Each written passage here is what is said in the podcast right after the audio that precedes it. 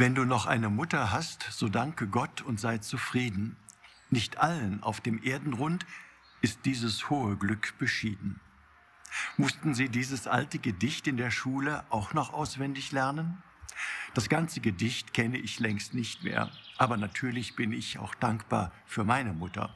Gerade jetzt in diesen Corona-Tagen, wo der Kontakt zu unseren älteren Familienangehörigen oft schwierig ist, spüren wir, wie wertvoll und wie wichtig persönliche Nähe für uns ist.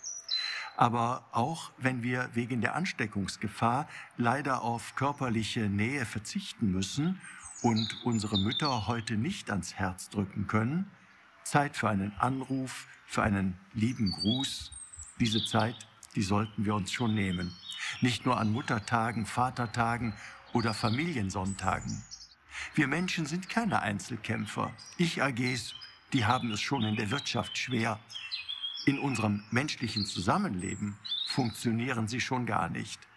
Wir Menschen, wir sind soziale Wesen. Wir brauchen die Gemeinschaft so wie jede Pflanze das Licht. Wenn wir also heute am Muttertag unseren Müttern besondere Zeit und Aufmerksamkeit schenken, dann werden wir eigentlich auch selber beschenkt. Ich möchte Sie jedenfalls alle herzlich einladen, dass wir viel öfter persönliche Zeit und Aufmerksamkeit verschenken. Nicht nur dann, wenn die Memory-Funktion unseres Kalenders oder Geschäftemacher uns an diese Gedenktage erinnern. Wer seine Zeit schenkt, wer ganz für andere da ist, der ist übrigens nicht nur dem siebten Himmel schon sehr nahe. Ihr Rainer Wölki, Erzbischof von Köln.